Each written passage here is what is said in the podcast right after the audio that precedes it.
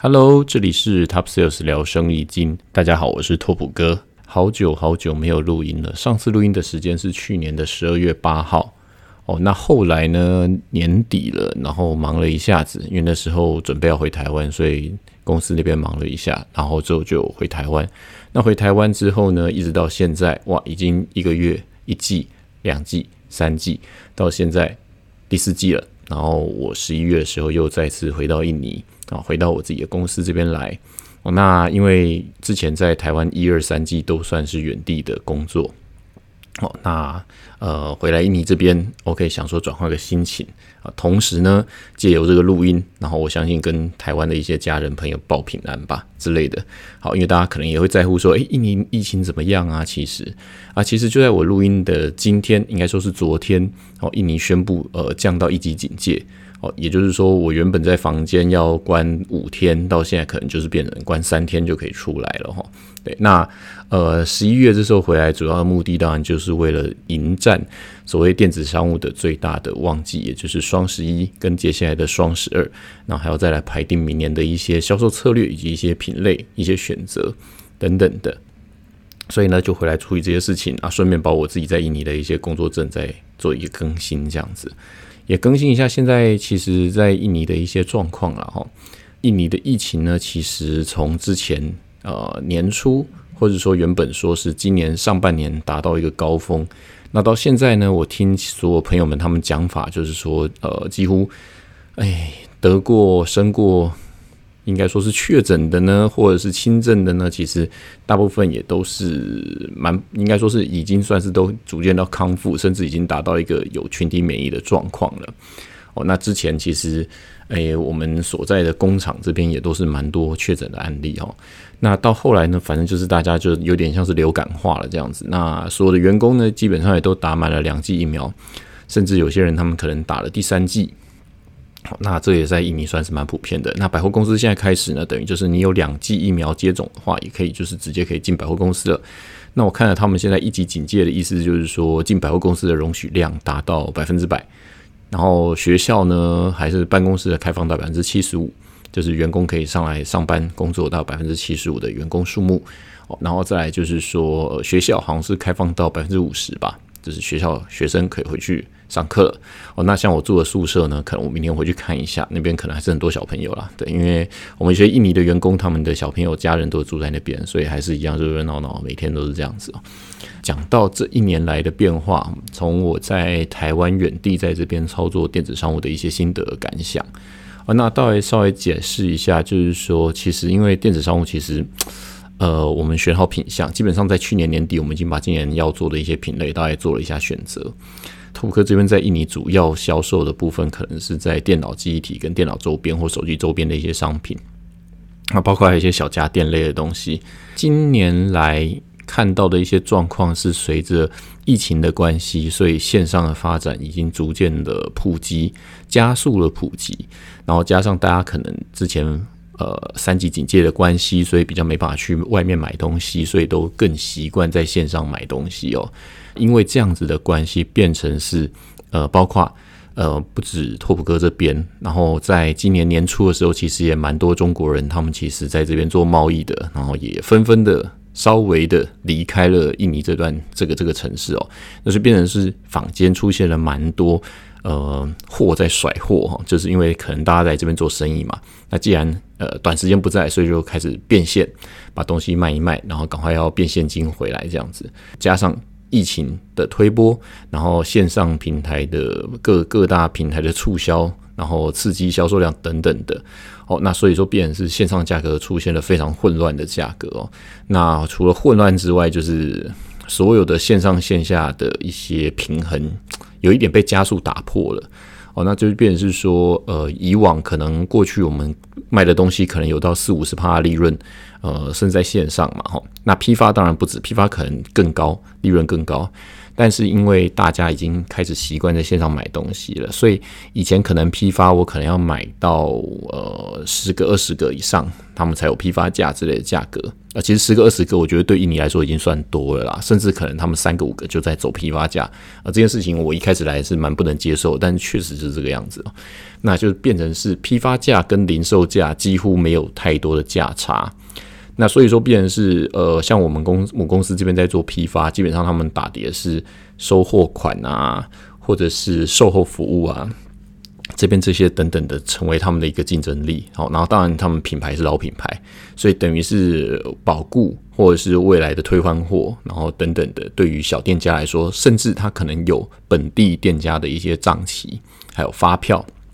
这些，所以对于要做生意的店家来说，他们还是会选择就是找之前的一些批发商买东西。好，但是呢，呃，今年初到现在来说。呃，我自己的感觉啦，其实批发生意是越来越难做了，甚至你在雅加拉地区几乎可以放弃做批发了，因为呃，像是这边的电子商城啊，就是专门在做批发，其实因为隔离的关系，或是因为三级警戒的关系，所以其实来逛的人也非常的少。那原本这些店家大概也关门，所以没有办法做生意，所以都改做线上生意。那线上生意就变成是价格非常的透明哦。那加上因为印尼本身他们对于品牌的意识其实没有那么强烈。啊，除了几个大品牌在这边打广告，比方说手机啊，OPPO、VIVO 这种比较大品牌，就是在这边打广告这样子，以这种平价中高阶的手机之外，其他很多是本地的白牌。哦，那其实 TOP 哥在做的品牌也算是我自己的自有品牌啦，所以其实如果在品牌上还没有到达这么高大上之前，也可以算是在这个阶段。所以这类的品相其实价格竞争就非常的激烈。我刚刚讲的，从我们一款耳机可能之前可能有到五六十帕利润。好，那可能打到现在，诶，我为勉强撑着面子，还有三四十趴、三十五趴左右的利润。哦，那但其实更多的是，嗯，在变现的，甚至是赔本卖的。那我是觉得，其实如果你是在做平台的话，哦，甚你可以去思考可能做流量这件事情。但是如果你是做品牌商来说，其实做流量这件事情本身就蛮没有道理的。对我来说，就是因为你等于是拿你自己的产品去帮平台做流量啊。那如果你是没有赚钱的，那就不太晓得你做这个流量的意义到底是什么。那所以这一波下来，其实我觉得也淘汰掉了很多人，当然又来了很多新的新的 player，就是新的竞争者又进来。以记忆体来说，因为拓普哥自己代理的这个品牌呢，在印尼也算是前第一名、第二名高的价格，算是非常高的单价。哦，那这个东西呢，到后来来说，其实实际上，呃，这个原厂他们自己本身有在做另外一个规格，是比较符合像是印尼这种国家的比较降规的价格稍微便宜一点的版本，也是同个品牌，但实际上跟本地的白牌比起来，价格还是蛮大的价差。呃，这个价差就是，呃，也许他们在线下的销售，这个价差就是给零售店他们的一些拆盘的获利哦。那以往我们的拆盘可能成本，哦，就是我们可能拿到了成本，然后之后我们会加一倍的价格，然后卖到零售店铺。那零售店铺就等于是零售店铺拿到之后，可能还会再有二十趴。到二十五趴的利润空间，大概是这样子。那等于说，在这个线上的价格，因为呢，太多人他可能拿到，他说：“诶，你五十趴的利润，那我从中间砍，我可能线上销售我赚个二十趴，赚个三十趴就直出。那等于这样子的价格，在末端上，基本上如果是用线上来比价的话，那这个价格会差非常的多。”我是觉得啦，其实实际上，因为这个利润很薄，变成很多个体户，他觉得他赚这个二十趴或者是十五趴、三十趴可能就够了哦。那可是因为对于整间公司，我们要做批发、零售，甚至要放账期来说，其实这样价格是不够的。因为公司还有主要的一些现金流，甚至卡在一些品相比较不卖的这个品相，所以其实实际上在印尼这边做生意，除了快动的品相。也许这些品相之外，还蛮大的一个问题，就是我们一些卖的缓销品，就是所谓滞销品，要怎么把它出清，这也是一个蛮大的问题哦。对，那再来还有一个问题，就是在今年托普克碰到一个问题，就是呃，原本呢在台湾这边，我们在印尼这里有签到几张大的订单，哦，但是大订单呃拿到了之后呢，因为我们这个订单拿到之后。呃，印尼本地做生意嘛，他们其实 OK，他们口头上说要做这个事情，要买这个货，然后变成是因为以记忆体来说，当时是属于大家可能在台湾都知道，我们像是一些记忆体、车用晶片等等，大家都在涨价，所以变成这些这些东西我等于说拿到这个价格，我们报价是实时在变的哦。那变成是 OK，那有一批货等于是下游的厂商盘商要跟我吃货，但是后来他们呃没拿，等于就是说 OK，他们说要买，那最后就是说呃第一个他们可能货款没来，那所以变成是这批货我没有办法出去，因为再怎么说我就算备了货，我也没办法说 OK 你货款没来我给你嘛。但是问题是我等于要先备货，那因为这又是我长期在交易的客户，所以变成是说 OK 他可能耳机有跟我买，或是行动电或是电线有跟我买。但是问题是，他大的这个另外这张单的记忆体他不跟我买，他说：“那不然我这张单换成别的东西。”在台湾听这种事情，感觉蛮奇怪的，有点像寄仓，然后我跟你换货这样子的意思哦。可是呢，其实你在印尼这个地方做生意，就是心里要有这个准备。因为他卖不完，他就是付不出钱，所以他会跟你换货，所以你可能要心理准备说好，我必须跟你换，要不然就是不要做这个生意。好，那很遗憾的呢，就是我等于跟他换货，等于要卖他别的东西，然后这一批机体我就吃下来。那吃下来会卖多久呢？我估计起来，因为我们是卖记那那一批货是记忆卡，我估下来以这个销量的话，要不是进批发市场，只是零售线上的市场的话，如果我要有获利的情况下，我可能要卖一年吧。那那批货量可能会卖那么的久。那好处是因为容量稍微低的小规格的记忆卡，呃，价格波动不大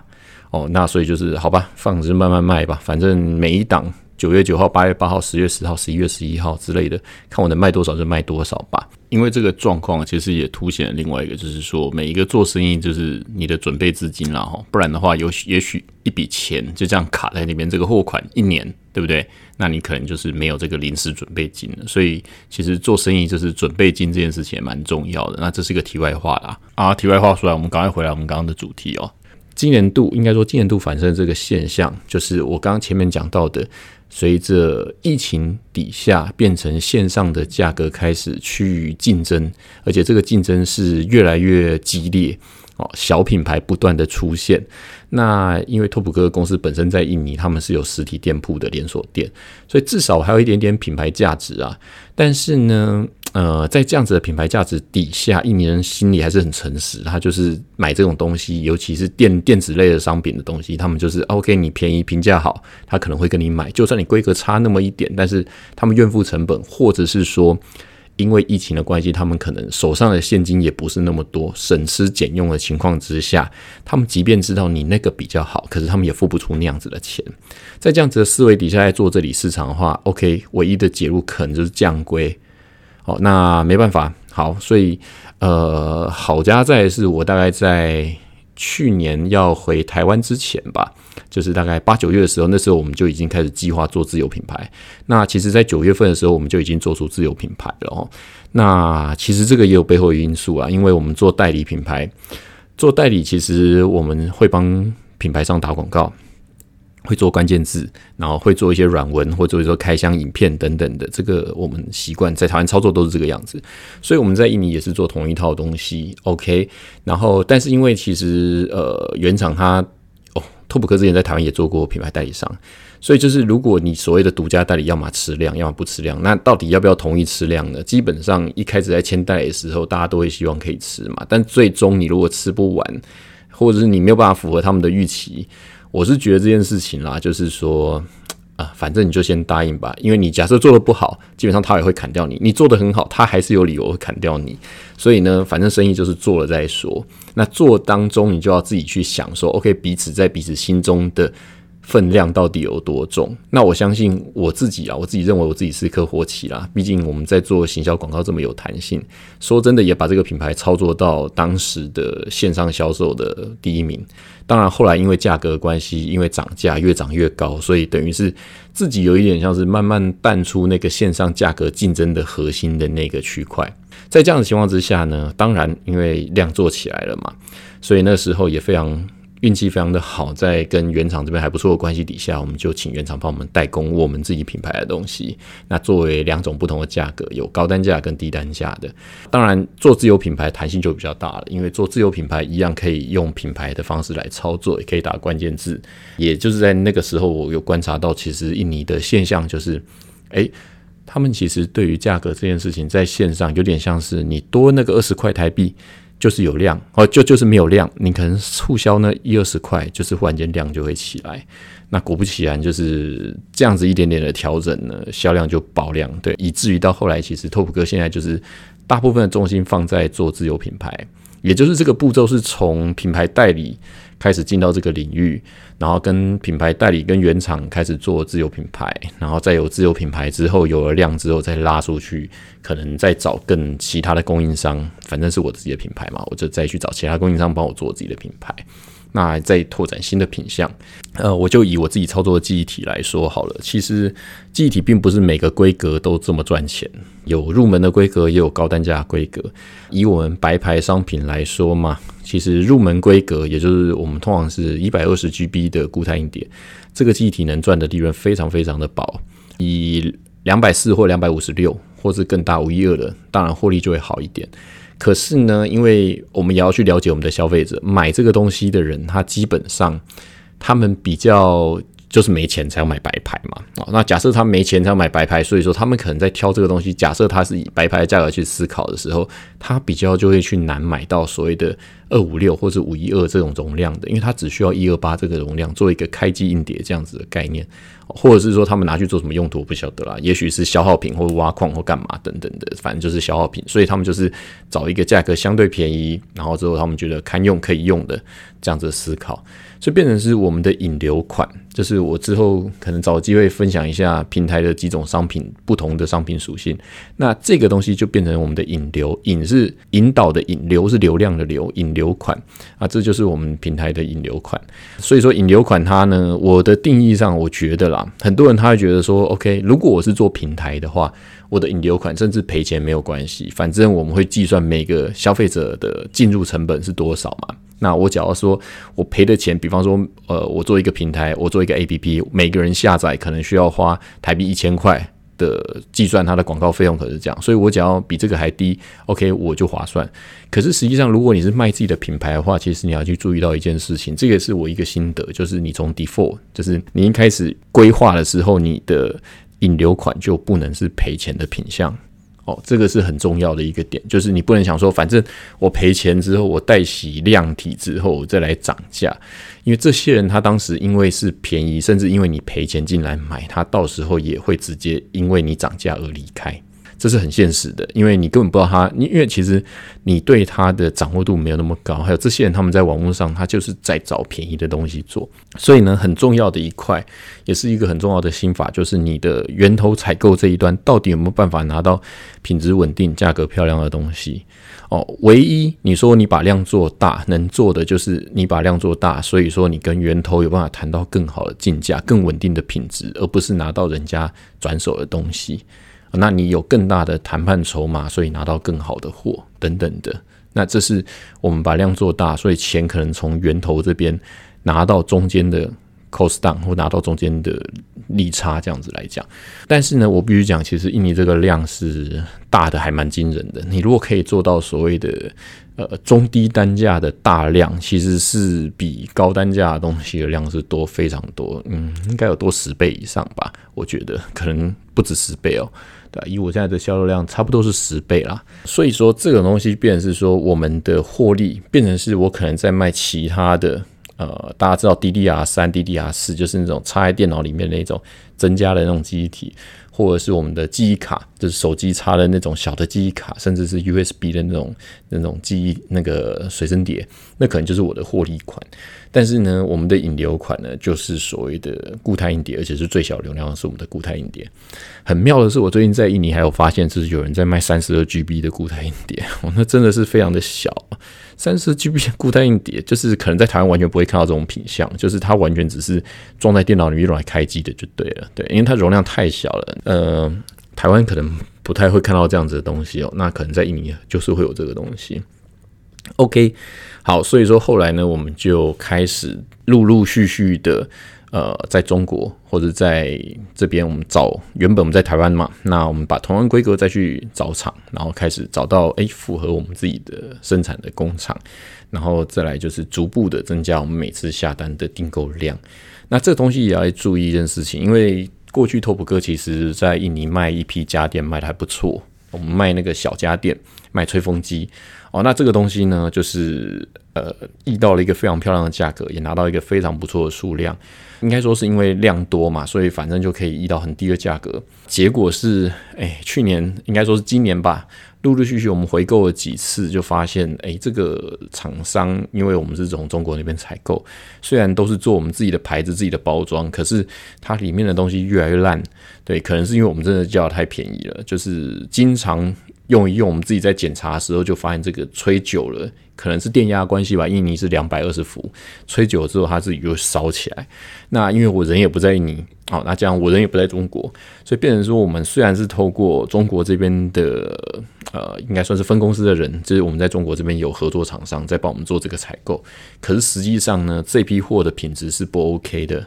再加上我刚刚前面讲到的获利越来越薄，因为这样子的原因，所以就变成是，哎，我们就在想说，那做这这样子的东西，虽然有流量，可是好像获利也不是那么够，那就变成这个品类几乎是。只能顺卖了，卖到最后就变成是我们其实也不是那么有心情说要把它做大，做到非常的大，因为其他同业他们可能是进好几个货柜在卖这个东西，然后那个价格是便宜的吓死人。怎么讲呢？我卖一个小家电的获利，可能我跟我卖一些假链带的的的价格的获利差不多，每卖一个赚三毛五毛一块。对，那基本上这种生意就不用做了啦，就是没有那么惨啦，可能就是每卖一个赚台币五块钱这样子啦。然后觉得说，嗯，那这样子好像不怎么需要做这个东西，对吧？那所以说，变成是后来呢，这些东西我觉得有一个点啦，这一件事情就是说，我们在源头这边找采购这边，可能你就是要注意到你的品质。假设你的量一一次一次越来越大，你怎么样注意到这个品质是稳定的？就是不然的话，如果源头这边给你 cost down，那这是很麻烦，对，那就变成是这影响到你的销售嘛。那回来我刚刚前面讲到说，好，那假如是你的引流款，引流款，所以说我这边刚刚前面讲到，你不要把你自己的引流款哦。如果是你做平台就算了，像我们以前是做那个外送平台，所以平台就算平台为了让消费者享受使用的习惯，所以变成是说我们常会用大量的促销，让他习惯在上面买东西，习惯在上面订东西，所以会用一种促销的手法去，有点像是烧到就是 OK，市场只有第一家跟第二家，就是这种马太效应，就变成是只有第一家、第三家没有第三家这样子，所以就是前两大这样子，对，可是。如果你是做自有品牌或者做自己的牌子的时候，就不是这种想法，因为品牌确实市场上会有不同品牌的占比，也许你就要先设定好你的战区是哪一个战区，你要抢占哪一个市场。好，那 OK，我们可能设定在我就抢占批发市场，以至于我在线上市场我可能就要留批发市场的获利，所以我在线上市场我就要做出批发市场的获利的价盘结构，我不能让线上市场去打到我的批发商，不然人家批发商不跟我进货嘛。这是很重要一个点。那好，那如果说像我们，我们主力是做线上市场，好，那我们线上市场都目前都有做到成平台自然搜寻量可能前三名的东西。以现在来说，应该是做做三万二了，还没有到一了哈，因为一实在是价格超的太低了，我们也不想要卖到那么便宜。对，那所以说，如果是这样子的话，我们如如何维持在？这样子的品牌的能见度，然后又维持在我们有获利的情况之下，就是一个还蛮重要的题目了。你就要去思考说，你这个流量款到底是不是适合的？因为不太可能说，OK，我烧钱烧出个市场。对，那我前面前面刚刚已经聊了一些，就是说，因为你靠烧钱烧出市场，你之后只要一涨价，这些人就会离开。那离开，你就会遇到两个问题。第一个就是说，你。每个月可能要跟上游厂商拿到一定的量，你才有办法拿到这样子的成本。对，那但是这些人如果因为他而离开之后，你的结构就乱掉了，你就没有办法拿固定的量，然后拿到你要的成本。你不可能说我一定是我越订越多，然后以至于我的成本有办法做下修嘛？同样的东西我再订就是想办法下修啊啊！当然这个是。基本的逻辑是这样子啊，那记忆体价格会波动，那我们先不考虑波动的元素，就是你不可能说我减量下单，结果单价还更便宜嘛，比较少啦，这种情况比较少了。所以我说，如果你一开始策略是赔钱烧市场，然后你要涨价回去，然后你除了涨价回去，消费者不买单之外，你的订购量也会变得很麻烦，你很难去计算这个东西，所以你的成本就增加了，这是一个。再第二个。因为你的量少了，所以你进账少了。第二个问题就是你的营业额下降了，等于你的市场会变成萎缩。虽然说你会认为说你拿到的获利比较多。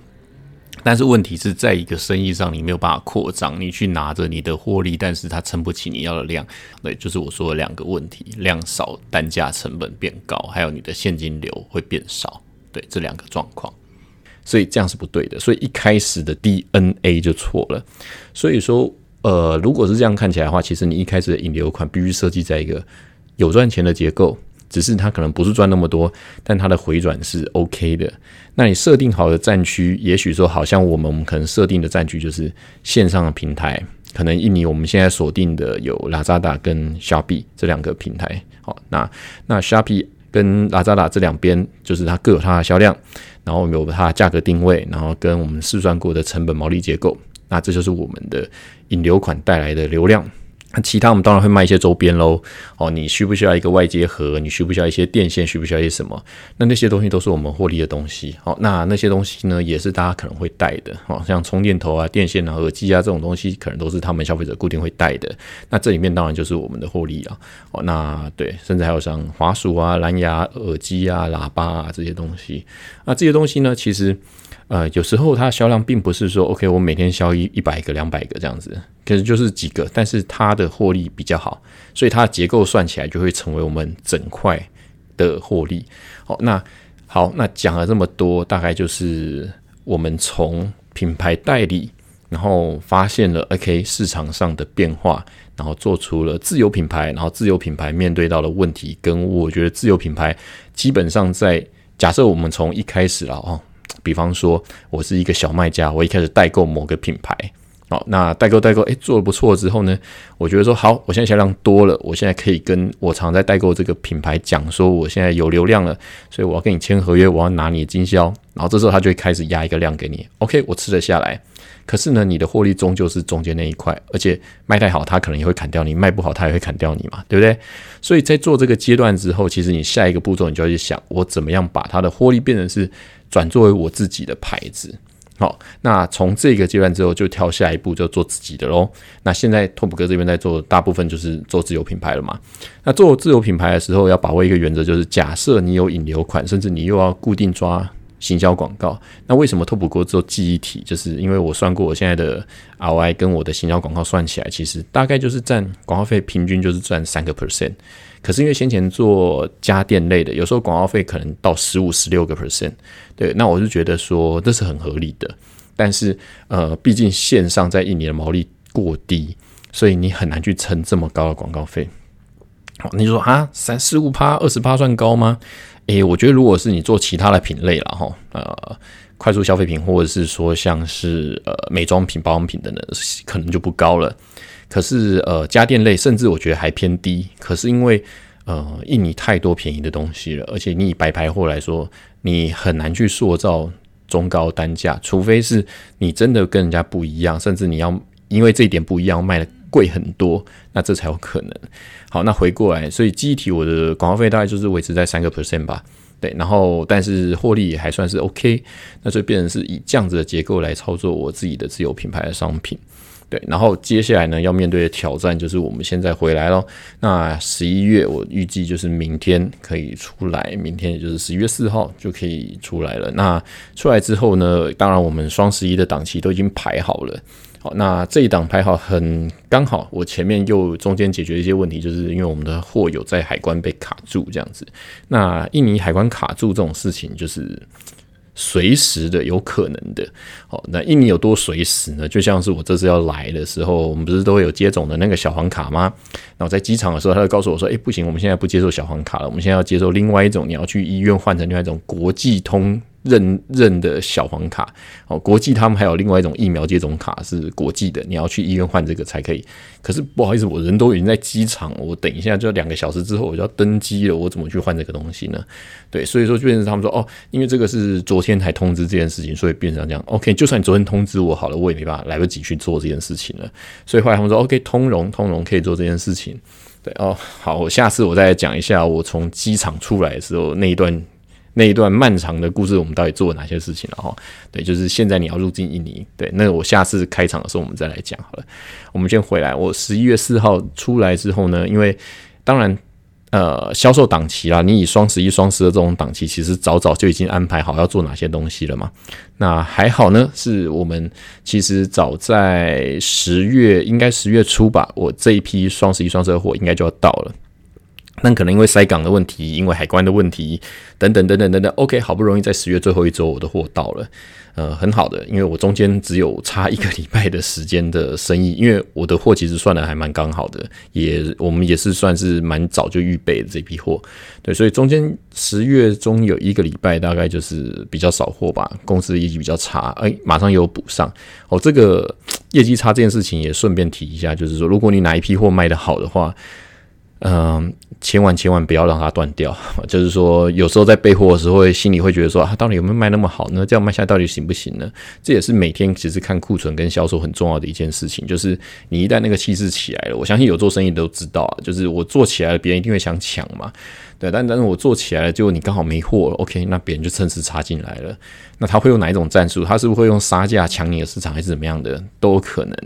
任何的事情都有可能。对啊，所以说，别人是说好，那呃还好的，我们这个一个礼拜还有机会马上补上。OK，这个东西又马上销量就再回去了哦。那目前为止，从现在十一月十十月底的那个礼拜开始到十一月，我们逐步几乎是每天业绩都是往上涨啊。那看起来啦，呃，在台湾我看的现象是，大家有点在等双十一。可是印尼这边看起来，他们从十一月开始，整个销售市场看起来是还蛮热的哦。那加上就是呃，我们的观察，因为我们做这个东西，其实有蛮大一部分的是回购客，可能有两成到呃很妙哦。记忆体这种东西，你就想，如果说我是卖日用品，可能回购客很高。可是像记忆体这种，我一个电脑就换一个而已啊，到底为什么会有那么高？大概会有两成到三成左右是回购。那这些人一般都是小的店家。所以我们在平台上看到我们自己本身是卖第二名的东西，然后之后就是排序嘛。可是你会看到其他也有卖家在卖我们家的东西，那基本上他就是从你的平台上面买，从你的店里面买东西放到他的店里面卖这样子。他可能也有实体店啊，小店或者是他自己也上网卖，同时之类的吧。对，那也有一部分这样，那他们可能也想要。针对他们自己店铺里面的双十一，或者之后实体店铺的促销，所以他们可能也会想要从这边卖一些东西，哦，买一些东西在他们这边卖。所以在双十一之前就已经开始业绩开始有点暖身了。我们每天的生意都算是持续的在成长啊。以销售来说，对，那。非常可惜，我觉得有一件事情非常可惜，是原本啊，就是这个销售数字是我在去年底觉得是今年初就应该要实现的销售数字，但是呢，就是今年哇，整年的销售状况，因为价格等等的，还有我的成本，刚好在市场价格打到最烂的时候，那时候我的成本是拿到最高的成本，所以我也没办法跟着拼了啦，哈，真的很难，因为我刚刚前面讲的，你必须要确保你自己是有获利，毕竟我们是做生意嘛，哈，我不是有。金主爸爸在烧钱让我去养我的平台，好，这个是蛮重要一件事情，就是无论如何你还是要赚钱了哈。那就是说，OK，那所以说因为这样子，所以有点可惜，但是没关系，啊，还是有来，就是来的慢，至少迟到至少比没到好嘛，对啊。那就是到现在年底了，我们至少有做到我们当初年初预计的，因为非非常可惜，我的奖金只有从十二月、一月、二月发到二月就没了，到第三月的时候。业绩就达不到了，对，就整个就是缓慢，就出现一种死亡交叉。哦，那一路诶，到了现在九月九号完了之后，到现在开始又有点拉起来了。好，那还不错。现在随着印尼的整体的市场有点打开了，就是大家又回到实体通路百分之百可以进卖场了，或干嘛的就可以随便出去了这样子。那生意看起来是有变好了，然后。那当然，剩下的事情就是可能就是一个创业，就变成是你要去观察本地的一些现象，跟现在的状况，跟去年同时之间，或者在跟之前的状况有没有什么改变，或者是现在市场上的玩法是不是又多了哪些不一样的做法啊？当然，就是前面几个重点啊，就是一些逻辑跟一些我们在做生意上的循序渐进，这些你还是必须要。该什么时候提前做哪些准备，就要先去做这样子。那这个是我自己的一些心得，跟我一些在操作的事情然后。那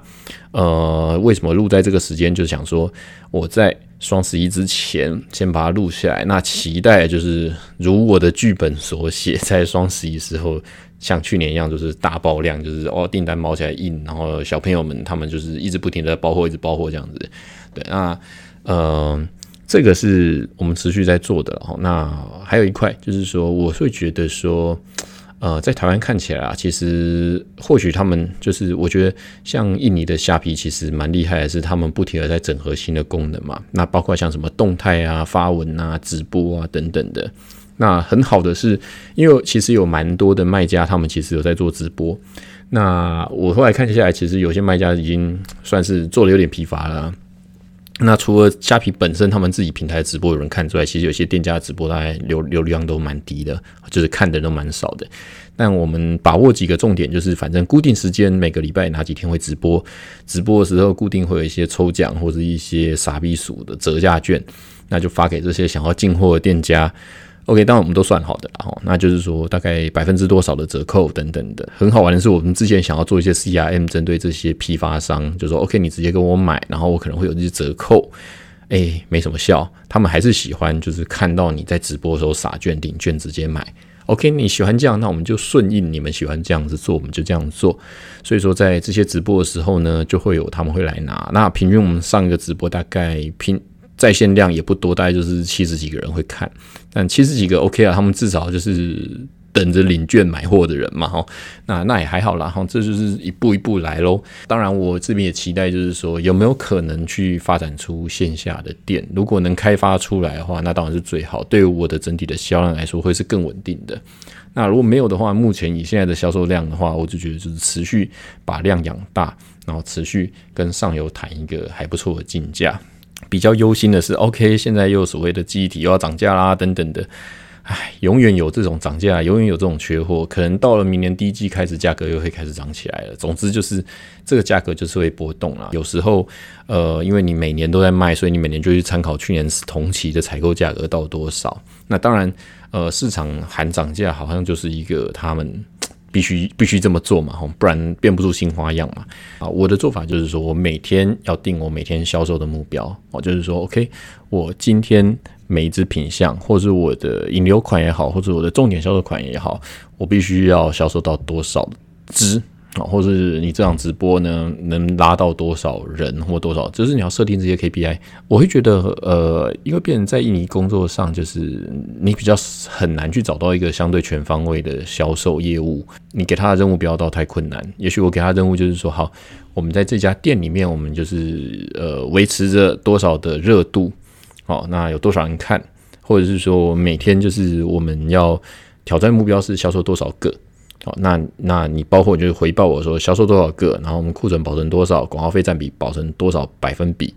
对你必须要有这些的设定，这些像我可能就是好，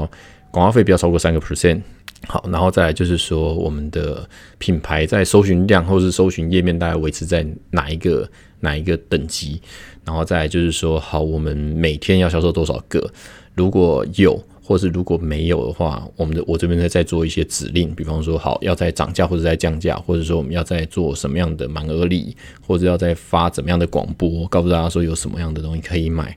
诶，我会觉得说这些东西就是每天做了哈，因为这也是品牌建立一个方式，让消费者习惯你的玩法、你的逻辑。对，但是呢，你很难去想说，好，今天我两天前哇缺业绩，现在要怎么做，相当难。然后，如果我是做实体业绩的话，我可能会找经销商讨论说，我现在业绩不到，我要怎么办？OK，可是做线上比较难的地方就是这东西都是排好的，而且线上最难的地方就是它不是所谓经销制，它就是消费者真的要买。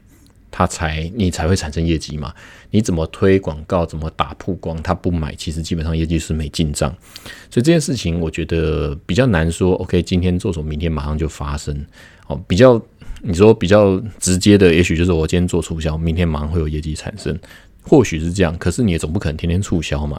所以比起闪购带来的销量，我们可能闪购每周、每个月可能会有两次，一次可能像是这种九月九号、八月八号这种日子，一次可能是九月二十五号、十月二十五号发薪的日子，发薪水的日子。所以可能每个月可能会有两次。台湾来说，大概也是这样。台湾我觉得台湾会操作到三次啦。台湾的平台现在的活动大概会是可能是九月九号、八月八号、十月十号这种。双日的这种日子，还有一天可能是像六一八、七一八、八一八、九一八，然后再来可能就是月底二十五号。好，而且我跟你说，平台一定固定会有这三档，甚至要四档、五档都有可能。为什么嘞？因为大家有没有注意到，像台湾的虾皮，可能每周三免运日，因为变成是他们都在扩张期，所以他们会希望他们的流量跟他们业绩一直是上涨的，但是他们没有办法一直持续刺激，所以他们必须要放出非常多的优惠，让厂商去依附这些优惠产生业绩，好，而只会更多不会更少。为什么？因为平台也会希望他们的。单一品类或单一品项业绩越做越多，所以他不可能去收紧这个东西，他是所以一直放一直放，让你们继续去玩，继续去做，烧死你们的品项，大家只是这样想而已。哦，那所以说，如果我们是一个进入者，进入这个平台，如何顺势而为，这是蛮重要一件事情了哈。但是呢，我要讲的就是，呃，不要天天做促销了哈，就是最基本、最最核心的，还是你平常正常的销售量。好，正常的销售量呢，就是呃，而且。我一直在强调，就是你所谓的销售量或是带来流量的这些款式，不是说我要赔钱做啊，这这是一个很重要的事情。就是你不要想说，现在大家在补贴，我跟着补贴，对，跟着补贴你就完蛋，就是跟着补贴你就是准备去，就是因为你没赚到钱嘛，那就是你不可能做久了嘛。对啊，那你如果 OK 有赚，再怎么说我都是赚钱的做，OK，那就是量的问题咯。对啊，但但是如果说 OK 我是赔钱的做，那量越大你死的越快了哈，就是因为你翻不回来了。对，但是如果你是 OK，至少我是赚钱的，那我们再去想怎么样把它量做大。那这个我可能之后会有机会讲，就是说我们拆拆解这个问题。如果说 OK 这个东西是对的，我如何让他想办法做更多？哦，那我也是针对自己的一些经验啊。那当然，我觉得这段时间在台湾也是蛮多人同样的，有时候会产生这种问题会问我。那我们也只是去帮他拆解这些问题。那希望这些东西可以对于可能不管你是在台湾或者自己正在做一点生意的，可能会有一些想法吧。那以上就是我这边隔了好好一段时间，然后之后做一个。快速的针对我现在这边的一些生意的一些简单的干货分享吧，对啊，刚好回来这边了哈，因为回来这边就是相对一个人比较无聊，那就是有机会可以再重新来录音，然后下次我可能再分享一些其他的，比方说，诶，双十一到底卖的怎么样啊，或者以上这些策略到底有没有效啊，好像，就是十一月十一号到底达成了什么样的销售数字啊，等等的啦，可能我之后再继续分享这些事情吧。那这可以就是视为就是好。接下来回来这个地方继续做生意的一个实际，OK，就是开箱下半年印尼的电商大战。好了，好吧，继续这样子操作下去。好，那就感谢你的收听，谢谢大家，我们今天就到这边喽，下次再见喽，拜拜。